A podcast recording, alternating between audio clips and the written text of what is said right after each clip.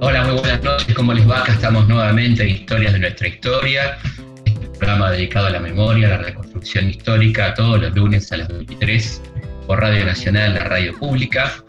Bueno, hoy un poco el calendario manda. Ayer se cumplieron 90 años del primer golpe cívico-militar de la historia del siglo XX, el golpe de Uriburu contra Irigoyen, como se le conoció. Claramente un golpe cívico-militar donde hubo una violenta campaña de prensa, donde el vicepresidente va a ser nada menos que Antonio Santamarina, uno de los grandes terratenientes de la Argentina.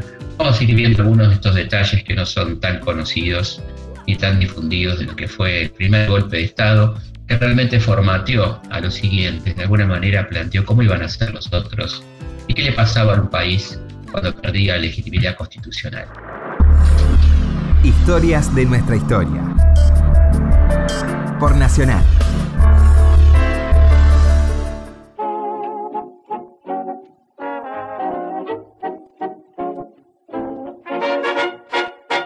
Todo esto empieza claramente con la crisis mundial de 1929, de octubre de 1929, desatada en la Bolsa de Comercio de Wall Street, cuando las acciones dejan de reflejar el valor real de las empresas y los grandes capitales empiezan a huir favoridos de ese mercado financiero, dejando desguarnecidos a los pequeños y medianos ahorristas y provocando una crisis sin precedentes en el capitalismo mundial, una crisis que se traslada, por supuesto, al resto de los países centrales y que esos países centrales, con el poder que implicaba ser los únicos que los compraban los latinoamericanos, nuestros commodities, eh, bajan el precio de nuestras exportaciones, se produce una situación de mucho desequilibrio que ellos aprovechan para ir pagando de esa manera la crisis, los costos de la crisis en el centro. De todas maneras, la crisis será muy grave para todo el mundo, tendrá una lenta recuperación recién en los años 30 para salir de esta violenta crisis. La crisis va a provocar estallidos en muchas partes del mundo, golpes militares, casi como un reguero en América Latina, donde las clases dominantes se querían garantizar retomar el poder y este, asumir el control del Estado ellas mismas, ¿no? Como diríamos, este, atendidos por sus dueños, ¿eh? los países atendidos por sus dueños.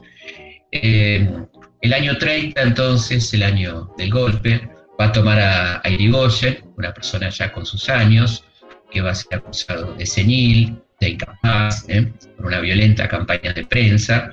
Esto no es exactamente así para nada.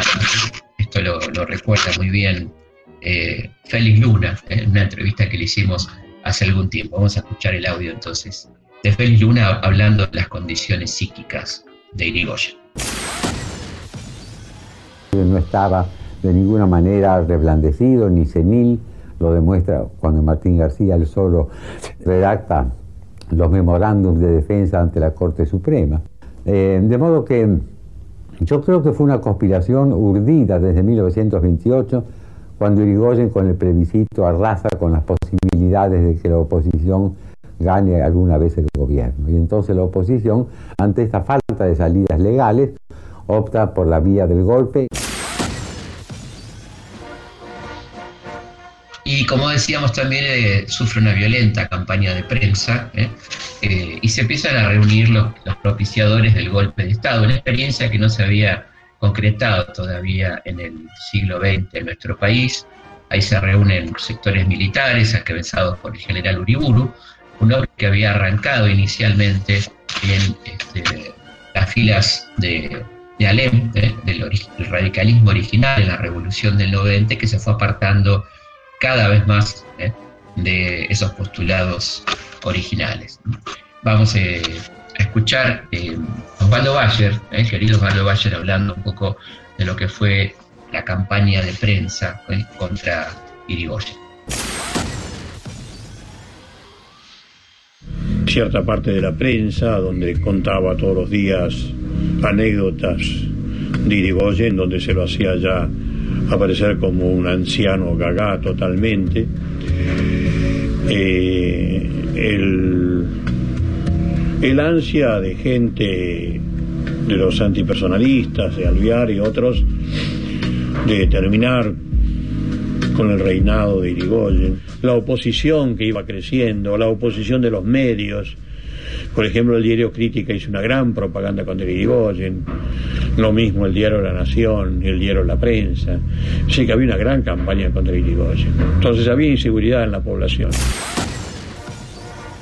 Esta campaña va haciendo mella, hay rumores por todos lados, el diario Crítica es uno de los que lo encabeza, con Natalio Botana, su director, y esto lleva a que el radicalismo pierda las elecciones de marzo en la capital federal, ¿eh? es decir, el descontento se expresa también en las urnas, y esto sirve de cargo de cultivo a la agitación eh, de estas clases medias que ponen su, su confianza en esta situación pregolpista y esperan que aparezca un nuevo liderazgo, pero que se van a llevar un fraude violento porque cuando somos Uriburu vamos a ver las consecuencias gravísimas ¿no? de la expulsión de miles de empleados públicos y elementos tremendamente perjudiciales para la clase media. ¿no?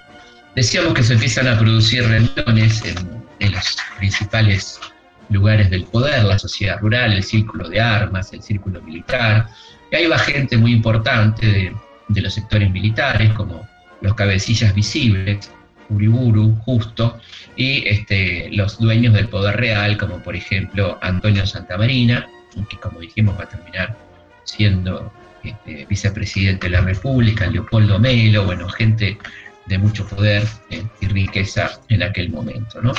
La inteligencia, los servicios de inteligencia del gobierno detectan que se está preparando un golpe y tratan de alertar al presidente Irigoyen le dice el general de Lepiane, un general leal, él le dice eh, que tiene ya muchos datos sobre el futuro golpe. Y Goyen le pregunta, ¿sabe quiénes son los cabecillas, general? Uriburu, el coronel mayor, Armelo, Renar, el teniente coronel rojo. Ya ve, general, que no hay que preocuparse, son todos unos palanganas, palabra que se usaba mucho en aquel momento, ¿no? Muy bien, señor presidente, ya que son unos palanganas, demostrémosle primero que no se los necesita, Segundo, que no se les teme y los debemos meter dentro de un zapato y taparlos con el otro. Le pregunta Irigoyen a, a Delepiane, ¿y el general Uriburu piensa detenerlo también? Pero si es el cabecilla, le contesta Delepiane. Le pido, general, que Uriburu no lo tome preso. Hágalo vigilar y nada más. Pero, señor presidente, se lo pido como amigo, por favor, general Delepiane. Bueno, en, este error y en esta subestimación de la capacidad de daño que tenía Uriburu, va a estar que finalmente eh, se produce el golpe, donde había diferencias, digamos, eh, dentro de, los golpistas. Por un lado, Uriburu planteaba la idea de una reforma constitucional según el modelo fascista corporativo, es decir, reemplazar la representación partidaria por un tipo de, representación corporativa, esto es los sindicatos, este, las empresas, la iglesia, los factores de poder, el campo, reemplazando al número, ¿eh? esta desconfianza enorme que tenía el poder concentrado en cuanto a la democracia a la forma electiva que se había dado la democracia en el mundo. El general Justo planteaba, su compañero en este golpe, planteaba algo más clásico, digamos, una, este, una especie de constitución, este, de una una especie de, gobierno constitucional vigilado, con fraude electoral, ¿eh? una ficción democrática de alguna manera, pero de ninguna forma la reforma de la Constitución Nacional. Eh, dentro del bando de justo se acercan algunos oficiales, entre ellos Perón, que, va a recordar décadas después muy autocríticamente ¿no? lo que pasó en ese momento. Dirá, yo recuerdo que el presidente Irigoyen fue el primer presidente argentino que defendió al pueblo, el primero que enfrentó a las fuerzas extranjeras y nacionales de la oligarquía para defender a su pueblo, y lo he visto caer ignominiosamente por las calumnias y los rumores. Yo en esa época era un joven, estaba contra Irigoyen, porque hasta mí habían llegado los rumores. Eh, bueno, así se dan entonces las bases para que marche este, los cadetes del colegio militar hacia la Casa Rosada y se produzca este golpe con algunas pequeñas resistencias en algunos lugares por parte de algunos radicales armados que lo logran este, hacer mella en esta marcha. Y vamos a escuchar el testimonio, a ver si distinguen quién es, de una persona, mayores seguramente, ¿no? Una persona que fue cadete y que entró al colegio militar marchando aquel 6 de septiembre de 1930. Yo era cadete del colegio militar en aquel momento. Una mañana nos despertamos y nos dijeron tenemos que marchar sobre la casa de gobierno. Por supuesto, todos dijimos que sí, no sabíamos de qué se trataba, pero era una orden. Y a medida que avanzábamos en la capital federal, todo el mundo no solamente se plegaba, sino que se, anticipaba. A tal punto que cuando Uriburu llega a la Casa de Gobierno ya estaba tomada por los civiles.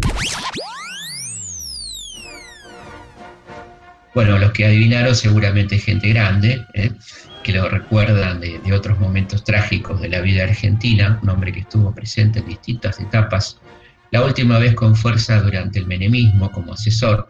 Se trata de Álvaro Alzogaray, que en ese momento era cadete justamente del colegio militar.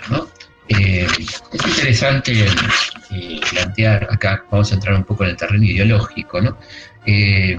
lo que dice Félix Luna sobre qué significó este golpe de Estado de 1930. Él habla de una verdadera catástrofe, ¿no? La caída de Goya fue una catástrofe institucional, eh, porque en, septiembre de 1930 se enseñó al ejército argentino a caminar desde los cuarteles hasta la casa de gobierno, hasta la sede del poder.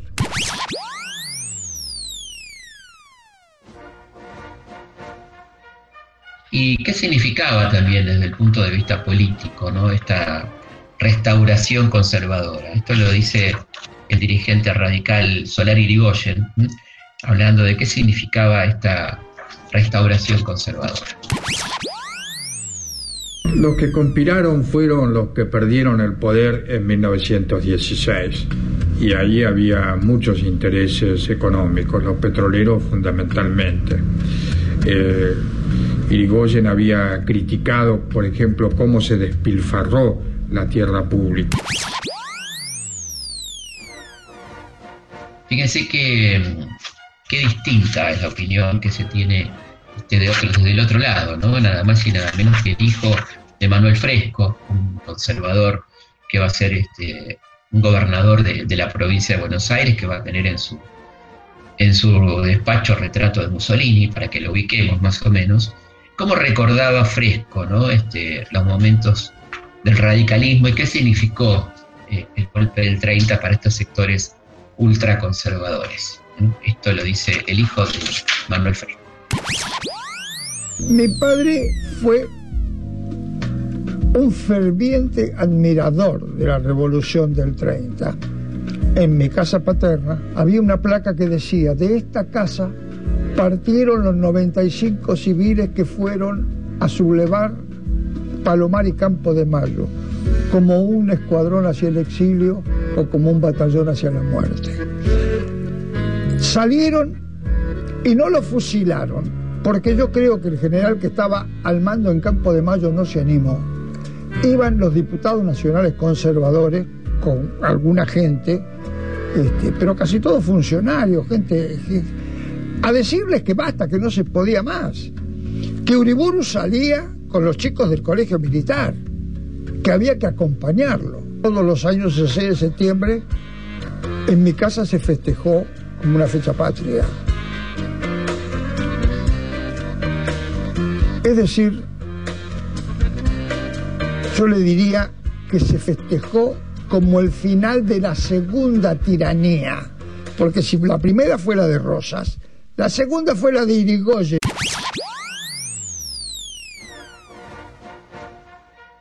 Y en cuanto a, esta confusión que, lleva la palabra radical, que puede crear la palabra radical, en uno de sus shows, esto decía Enrique Pinti, ¿no? cuando trataba de explicarle a una persona de afuera, a un extranjero, qué era ser radical en la Argentina.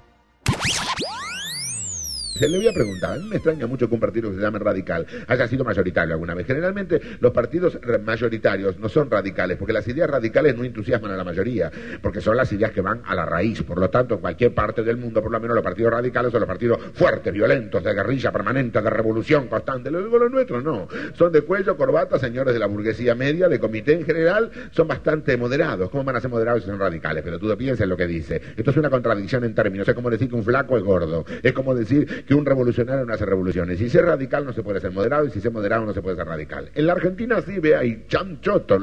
No, no, no. Alguna vez tienen que haber hecho alguna revolución los radicales de la Argentina. Sí la hicieron en el año 1890. Les salió bien, se encajaron una boina blanca y se metieron dentro del comité a cagarse a patadas. No han terminado de cagarse a patadas todavía porque la interna los ha cagado siempre. Anda los grandes hombres a la política, pero la interna los caga. Ellos no saben, no pueden ni terminar un gobierno ni ser oposición. Ya de entrada era una bolsa de gato eso. ¿Qué mierda tenía que haber un hombre absolutamente oligarca como Alvear al lado de un tipo absolutamente eh, y popular y populista como Irigoyen? Nada. Sin embargo, fueron los dos presidentes radicales. Podría pasar cualquier cosa ahí. Siempre. O represión violenta a los trabajadores en la Patagonia rebelde, por ejemplo, o leyes socialistas que protegían a los trabajadores. Todo salía de un gobierno radical. Era un bolonqui. Tres pasos para la derecha, uno para la izquierda, uno para el centro, tres para la derecha, dos para el centro, uno para la izquierda, un bolonqui. Es el día de hoy que no pueden terminar un gobierno por esas internas que tienen, porque cuando son gobiernos no pueden terminar. Tienen la franja morada, el culo morado, la poronga morada, la, todo. La, la renovación, el cambio, los históricos y los histéricos. Y cuando son oposición tampoco se entiende lo que dice, porque lo que dice Alfonsín lo caga de la Rúa, lo que dice la Rúa no tiene una mierda que ver con lo que dice Angeló. Lo que dice Angeló es el día y la noche con lo que dice Torani, lo que dice Torani, Angeló de la Rúa o Alfonsín lo caga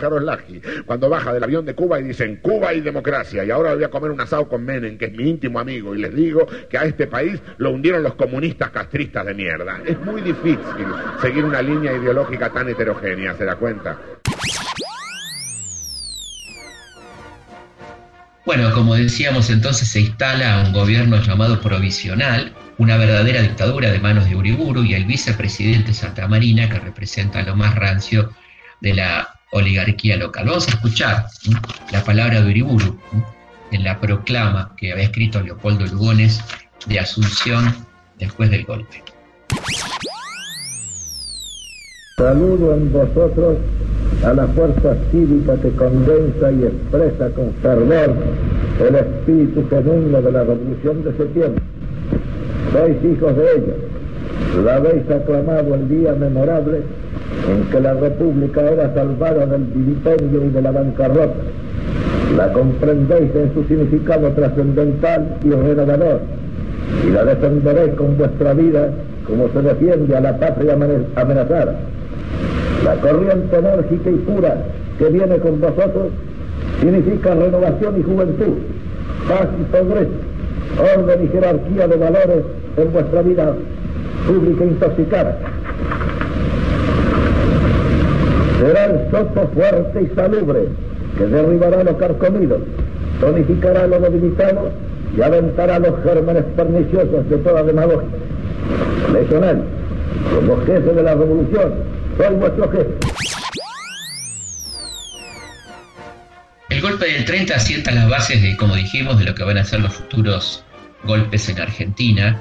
Cerró el Congreso, intervino todas las provincias, las universidades.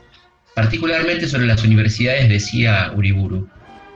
Las casas de estudios dejan de ser establecimientos destinados exclusivamente al cultivo de las disciplinas científicas cuando se da cabida en ella a doctrinas filosóficas, ya sean del materialismo histórico, el romanticismo rusoniano o el comunismo ruso.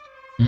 Esta era la visión que tenía el dictador Uriburu sobre qué significaba la facultad, ¿no? Una facultad, la universidad pública, etcétera.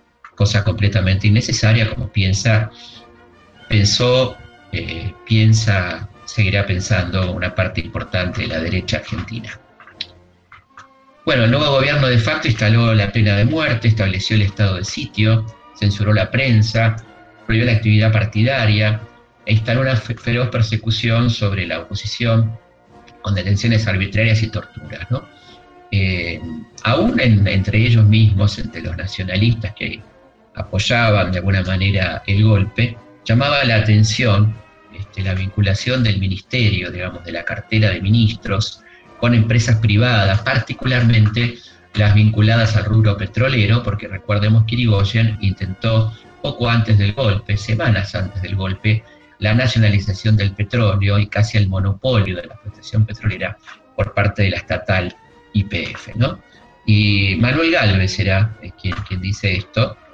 El ministerio, intelectual y socialmente, no pudo ser mejor, pero llama la atención que tres de los ocho ministros estén vinculados a las compañías extranjeras de petróleo y todos, salvo dos o tres, a diversas empresas capitalistas europeas y yanquis.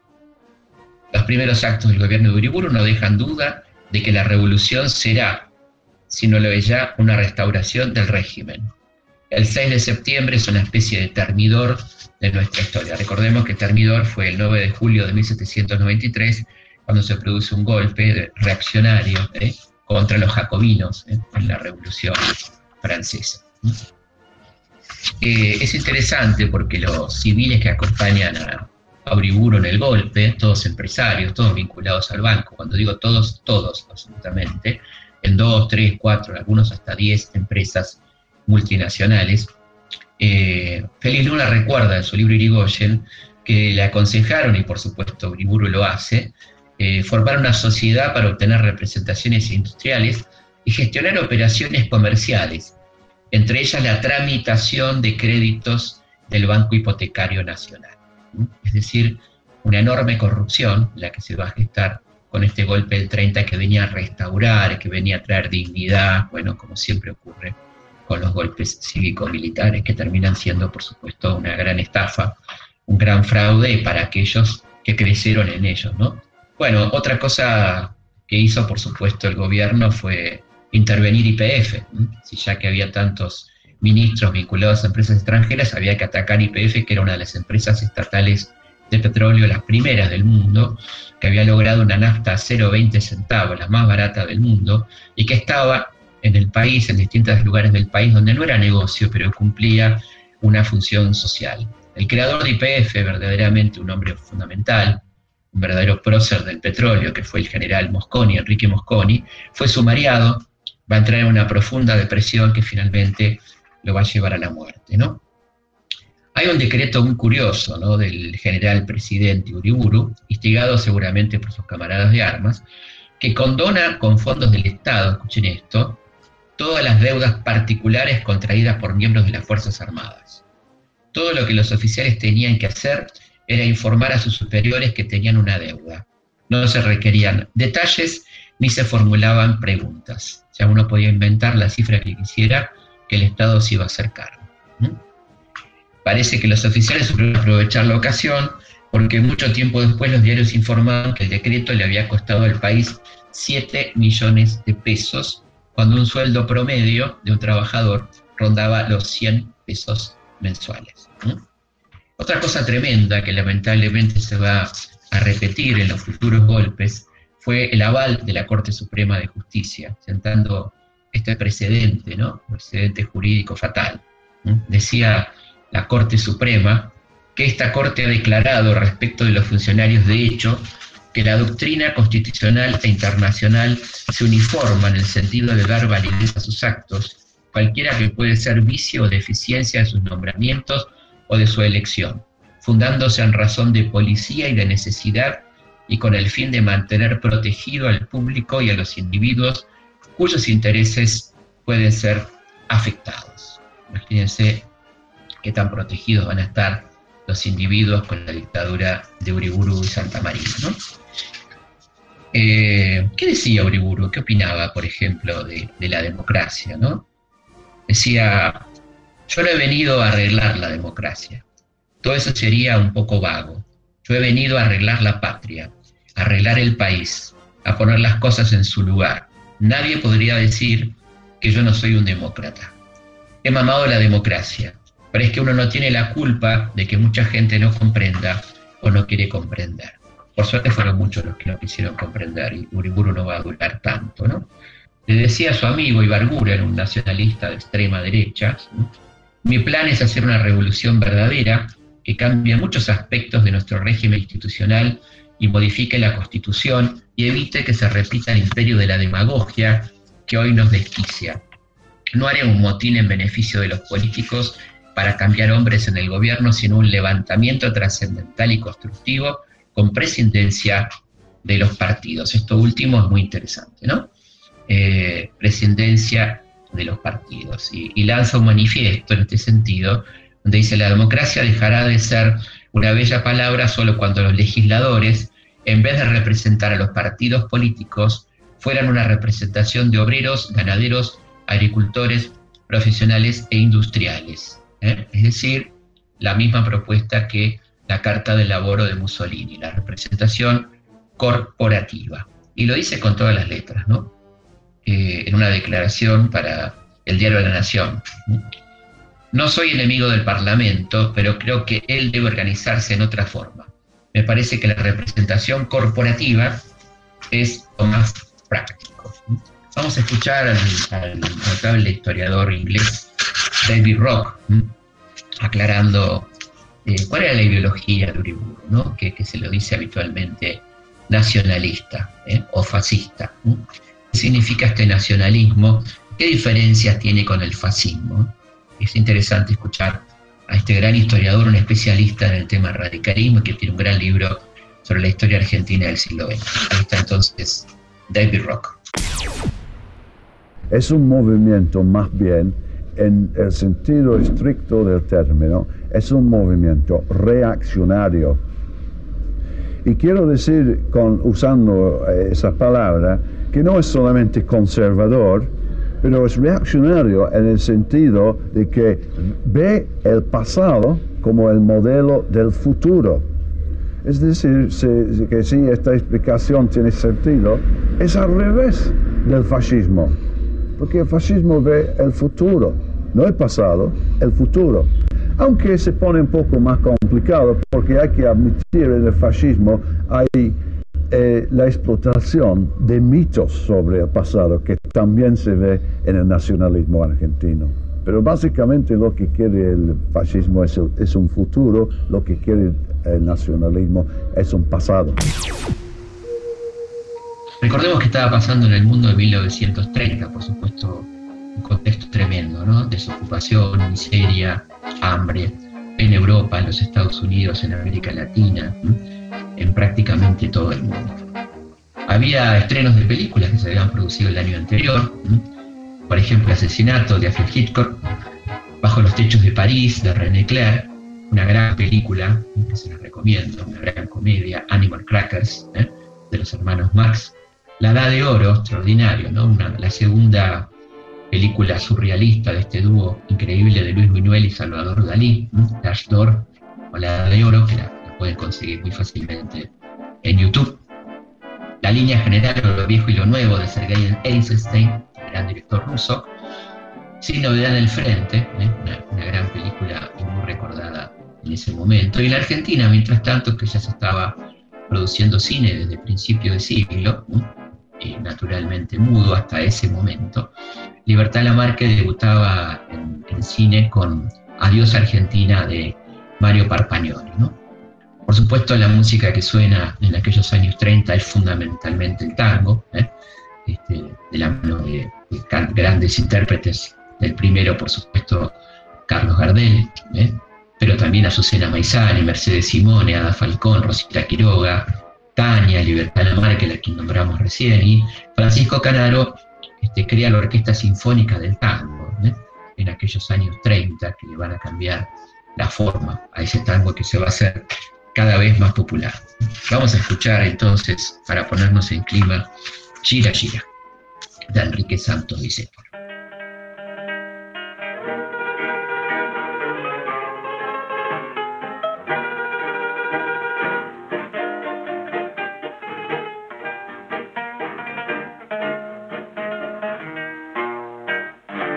Cuando la suerte que frena, fallando y fallando, el Cuando estés bien en la vía, sin rumbo desesperado. Cuando no tengas ni fe, ni yerba de ayer, secándose al sol. Cuando rajes los tamangos, buscando ese mango que te haga mortal. La indiferencia del mundo que sordo y es mudo, recién sentirá. Verás que todo es mentira, verás que nada es amor, que al mundo nada le importa.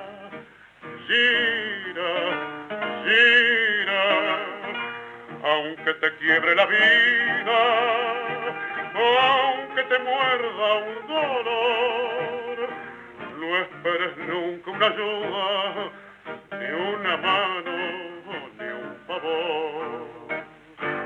cuando estén secas las pilas de todos los timbres que vos apretás, buscando un pecho fraterno para morir abrazado. Cuando te dejen tirado después de cinchar lo mismo que a mí, cuando manches que a tu lado se prueba la ropa que vas a dejar. Te acordarás de este otario que un día cansado se puso a ladrar. Verás que todo es mentira, verás que nada es amor, que al mundo nada le importa. Gira, gira, aunque te quiebre la vida, aunque te muerda un dolor, no esperes nunca una ayuda, ni una mano, ni un favor. Vamos a la pausa y seguimos aquí en Historia de nuestra historia, hablando del golpe del 6 de septiembre de 1930, del que se cumplieron ayer nada más y nada menos que 90 años. Historias de nuestra historia. Por Nacional. Seguimos en Historias de nuestra historia.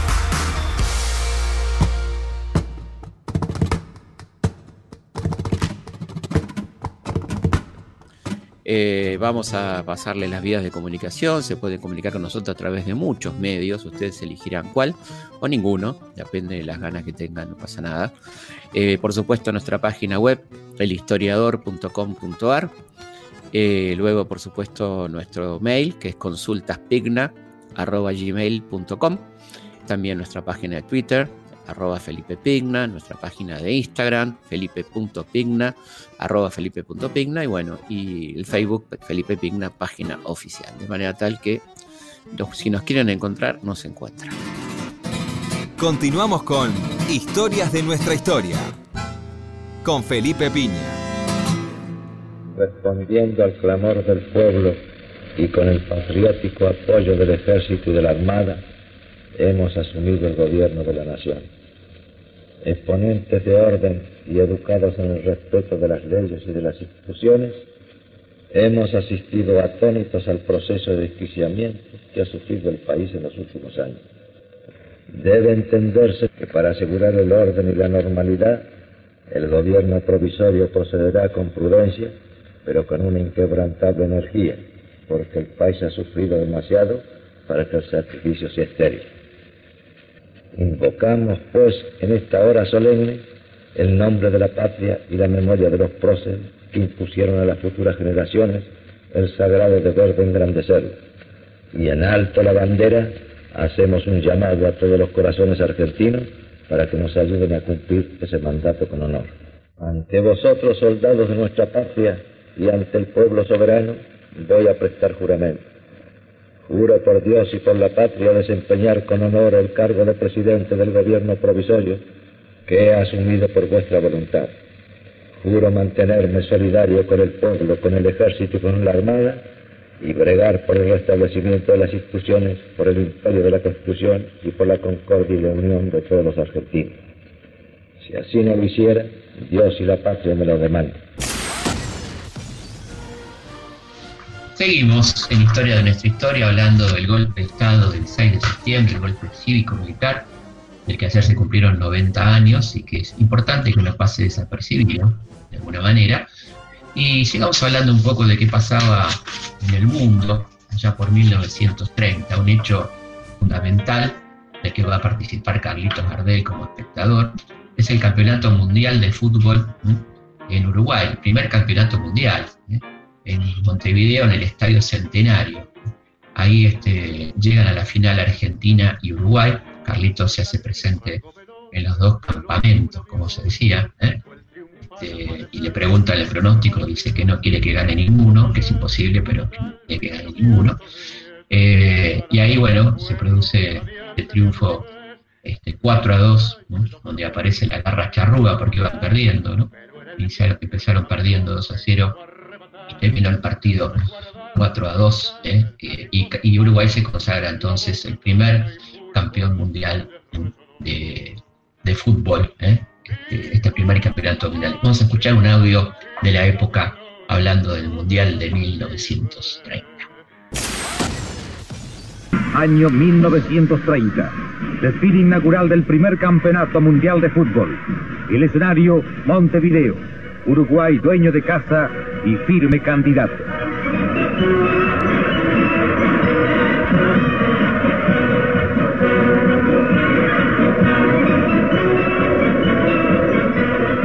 Los argentinos no olvidan Ámsterdam y van por el desquite.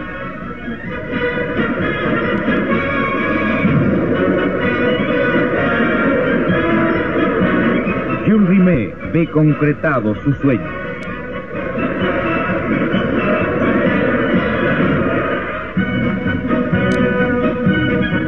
En el match final los rivales de siempre.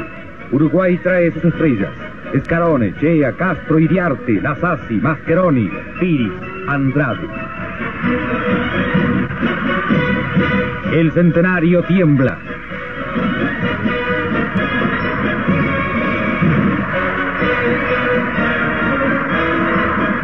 Argentina en la cancha. Evaristo, Paternoster, Monti, Escopelli, De la Torre, Stabile, Peuchele, Orlandini, Mario Evaristo, Botazo, Nolo Ferreira.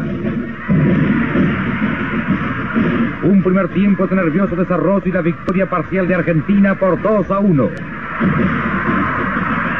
Después el segundo tiempo y el derrumbe. Chea igual al tanteador. Iriarte de nivel ante la impotencia de Botazo.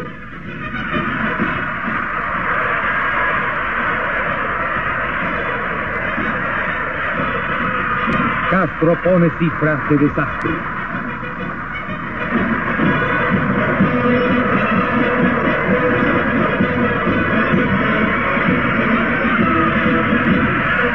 Los uruguayos se abrazan.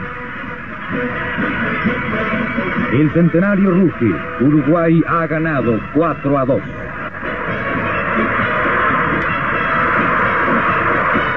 En la tribuna visitante, 10.000 argentinos que han cruzado el río marcan con su silencio el sabor de la derrota. También en aquellos años se publican grandes libros, por ejemplo Federico García Lorca, que pronto nos iba a visitar en unos años, iba a estar por Buenos Aires ya por 1933 nada más y nada menos que Poeta en Nueva York, un libro extraordinario, La Zapatera Prodigiosa y El Público, todos de Federico García Lorca, Agatha Christie, Muerte en la Vicaría, El enigmático Señor Quinn, Un amor sin nombre, William Faulkner, Mientras agonizo, Hermann Hesse, Narciso Oigo el Mundo, y León Trotsky, una autobiografía llamada Mi vida. Bueno, y había, pasaba de todo en el mundo en aquel año 30, a pesar de la crisis, o justamente a causa de la crisis, ¿no? Eh, cosas buenas, cosas malas, este, todo un poco. Por ejemplo, le gustaban las tiras cómicas en enero de aquel año 30, Mickey Mouse, ¿eh? el célebre Mickey Mouse de Walt Disney.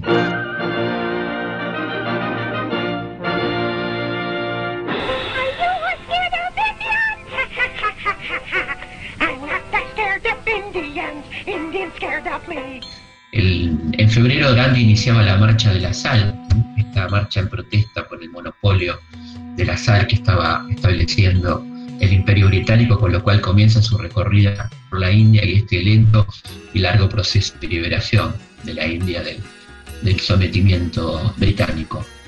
Empieza una larga dictadura en República Dominicana de la mano del presidente Rafael Leónidas Trujillo y eh, otro personaje de dibujos animados va a aparecer en los Estados Unidos. Se trata nada más y nada menos que de Betty Boop, el personaje tan particular, una cabaretera, ¿no? Un personaje que actuaba en cabarets y a niños. Betty Boop, una cosa curiosa para aquellos años 30. En Buenos Aires hay un, este, alboroto porque se inaugura la segunda línea de subterráneos. La primera había sido en 1913, la línea A, y el 17 de octubre que por entonces no tenía otras resonancias, estamos hablando de 1930, se inaugura la línea La Croce, se la llamaba, la línea B del subterráneo que iba este, hasta eh, Chacarita. Eh, y también en, en, Brasil llega al poder Getulio Vargas, que va a ser muy importante en la historia brasileña. En Estados Unidos este, termina la construcción, en medio de la crisis, de enormes edificios que van a ir dando forma de la ciudad de los rascacielos, ¿eh? en Nueva York, como el edificio Chrysler, un edificio Art Deco, este, obra de William Van Allen, que va a, ser como el primero de esta serie, que va a terminar con el Empire State y todo lo, lo que vendrá después.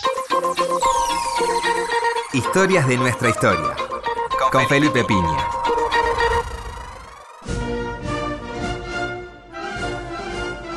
Siguiendo con lo que pasaba en nuestro país en aquel momento, el plan corporativo de Tibur no conforma a nadie, particularmente al poder real de la Argentina, que no cree en esto, sino que creen más en una, en una democracia restringida, como habíamos hablado, ¿no es cierto?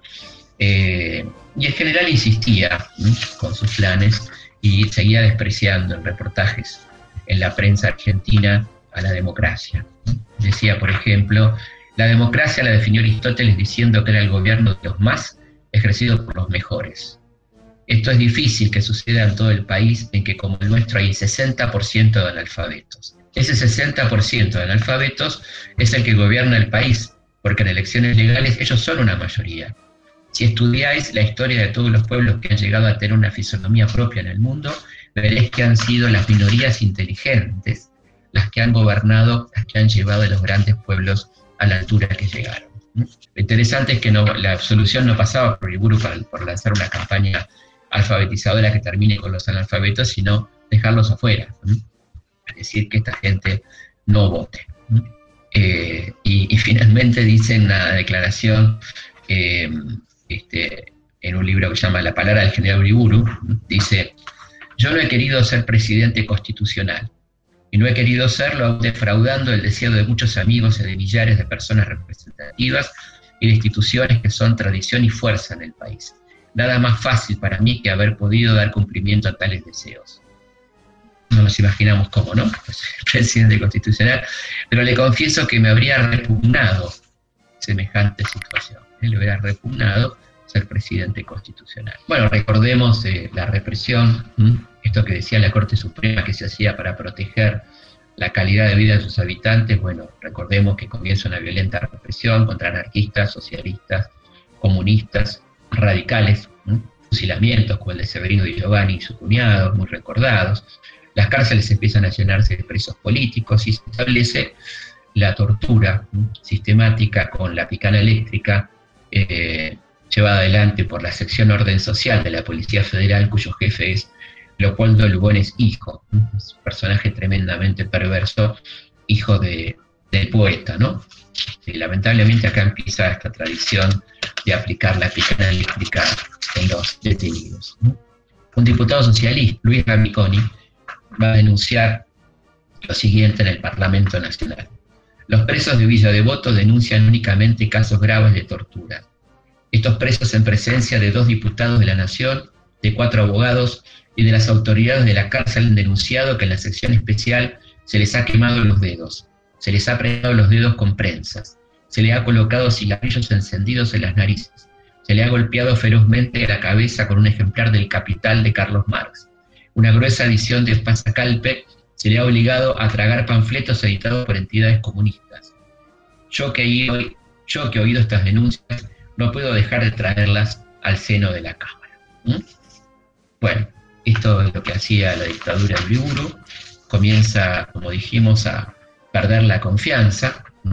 Pero él está muy confiado, eh, a pesar de que no quería ser presidente constitucional, da elecciones en la provincia de Buenos Aires, donde el 5 de abril de 1931 va a terminar triunfando la, fórmula radical encabezada por Honorio Curredón y Mario Guido, eh, que se imponen a las del general por 218.000 votos contra 187.000. Estos 30.000 votos de ventaja eh, que sacaron los radicales echan por tierra eh, las ilusiones de, de Uriburu, que después de conocerlas dice El pueblo es tornadizo. Generalmente no aprecia ni mide el esfuerzo de sus héroes, o sea, de él, ¿no? Ni comprenden a tiempo el sacrificio de sus benefactores, o sea, él, ni creen la sinceridad de sus hombres de bien inspirados. Tan pronto hace héroes, mártires o tiranos. Una de sus más reproducidas características es la ingratitud, o sea, tenía que estar agradecidos a todo lo que estaba haciendo Uriburu por ellos.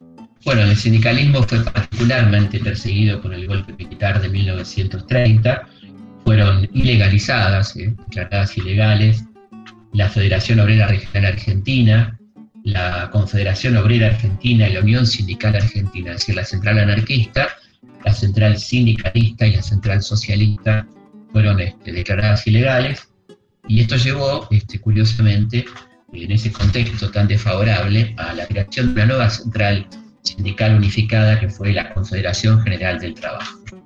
Por su parte, el radicalismo no se daba por vencido y de alguna manera, este, todavía sin las elecciones anuladas, pero con casi la convicción de que esto iba a ocurrir, con ese resultado, el 25 de abril de 1931, 20 días de las elecciones, llega a Buenos Aires eh, Marcelo Torcuato de Alvear, que se había, había quedado de alguna manera como el líder de, que había quedado de alguna manera como líder del radicalismo, ¿no? Eh, es recibido en el puerto por 6.000 personas. Esto llama la atención al régimen y se empieza a preocupar. Y poco tiempo después, el 20 de julio de 1931, se estalla una revolución radical, este, encabezada por el teniente coronel Gregorio Pomar, en la provincia de Corrientes, una revolución en la que va a participar, por ejemplo, Arturo Jaureche, que va a escribir un libro sobre esta revolución. Y esto este, es utilizado como excusa por el gobierno de Uriburu para reprimir este, a los demás dirigentes socialistas, radicales, etc. Eh, y hacer saber que eh, a partir de ahora el Partido Radical no iba a poder presentar listas en, en, las elecciones, en las futuras elecciones que se hagan en el país. Eh, suspende las elecciones a gobernadores que estaban planteadas en las provincias de Córdoba y Santa Fe. Y finalmente Alvear entiende que hay un clima muy desfavorable. El 28 de julio del 31 marcha al exilio, dando cuenta de la persecución que estaban sufriendo sus camaradas, sus compañeros o, como se dice en el ámbito radical, los correligionarios. Los radicales insistían de todas maneras, los que habían quedado acá, que no habían marcado el exilio, y el 6 de octubre eh, el gobierno anula, este, inhabilita legalmente con la, con la, justicia dicta que tenía las candidaturas de Alvear y Güemes, este, por considerarlos miembros del régimen anterior. Y finalmente la, la, Unión, la, Unión, Cívica Radical decide abstenerse, porque no estaban dadas las garantías para esas elecciones que van a ser escandalosas, fuertemente fraudulentas. Las elecciones son el 8 de noviembre de 1931 y eh, la fórmula oficial de la concordancia ganó con 607 mil votos, eh, eh, algo así como el 43% de los sufragios.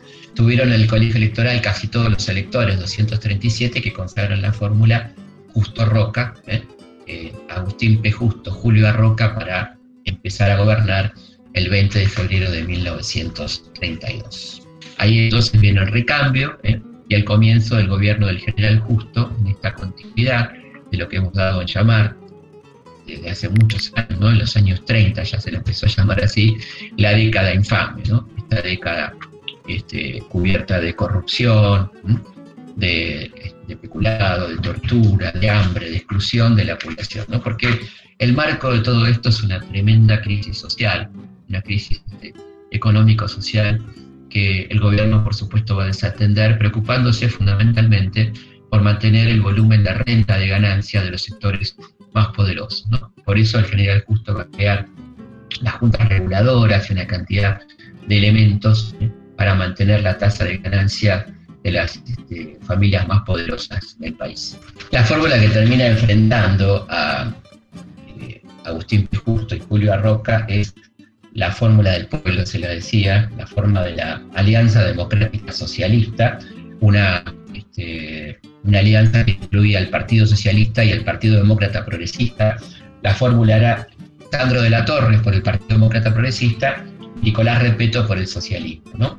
Bueno, fueron víctimas de un fraude verdaderamente escandaloso luego de recorrer todo el país y de plantear eh, grandes reformas al país, este, impulsar la industria, bueno, derechos laborales, los derechos de la mujer, una plataforma altamente interesante. ¿eh? Y decía Lisandro, ilusionándose todavía en el cierre de campaña de esta fórmula, la elección dirá la última palabra. Con el triunfo de la legalidad podría comenzarse la obra reparadora que exigen los inmensos intereses afectados por la desconfianza actual. Con el triunfo del fraude, se abrirá una época de inquietudes capaz de llevar a la República a la anarquía.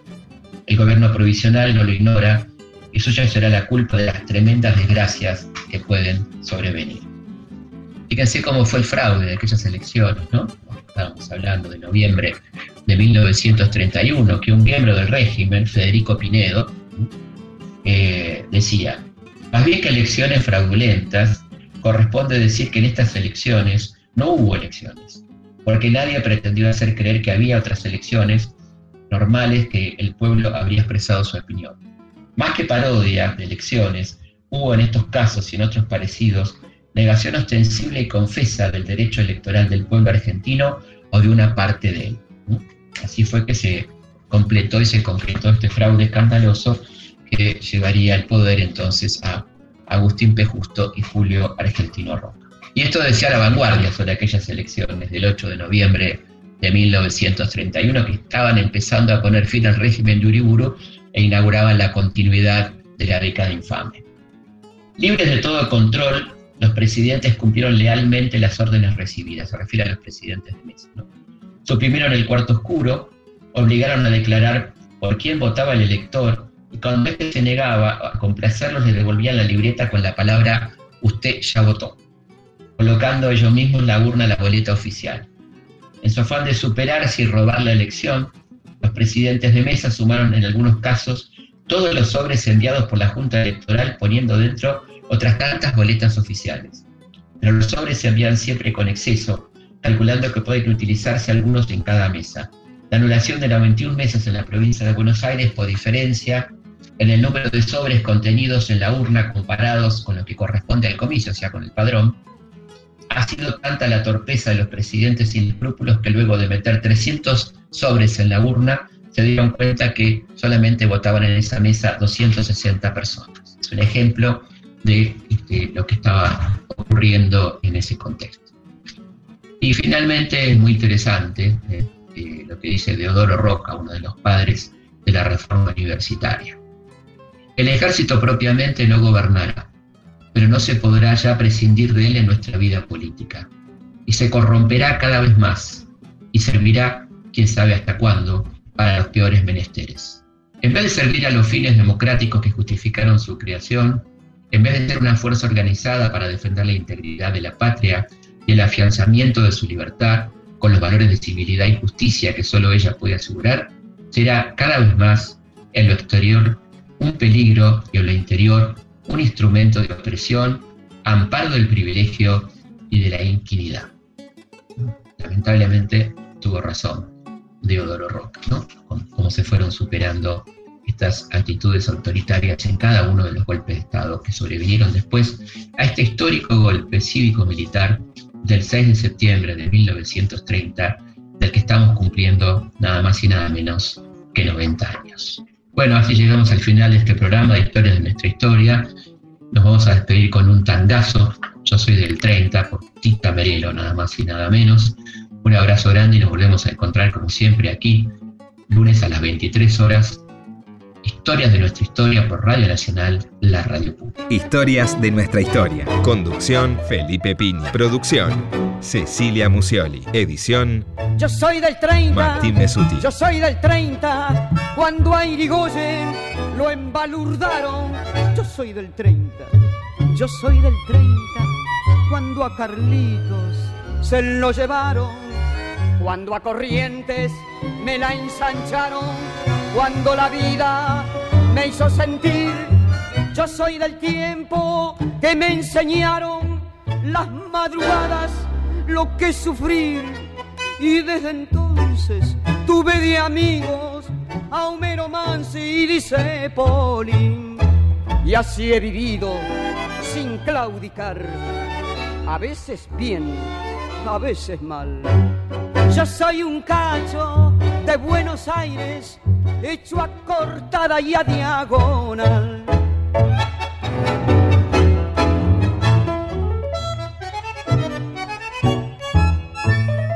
Yo soy del tiempo que Enrique Muñoz, que Enrique Muñoz me enseñó el truco. Quiero retruco. Y desde entonces, y desde entonces, yo sigo siendo fiel a Pichuco. Cuando la mano bien se apretaba, cuando eran pocos los que fallaban. Yo soy del tiempo que me enseñaron Muñoz y Alipi lo que es vivir. Y desde entonces con ellos quiero a Homero Mansi dice Pauling. Y así he vivido sin claudicar. A veces bien, a veces mal. Yo soy un cacho de Buenos Aires, hecho a cortada y a diagonal.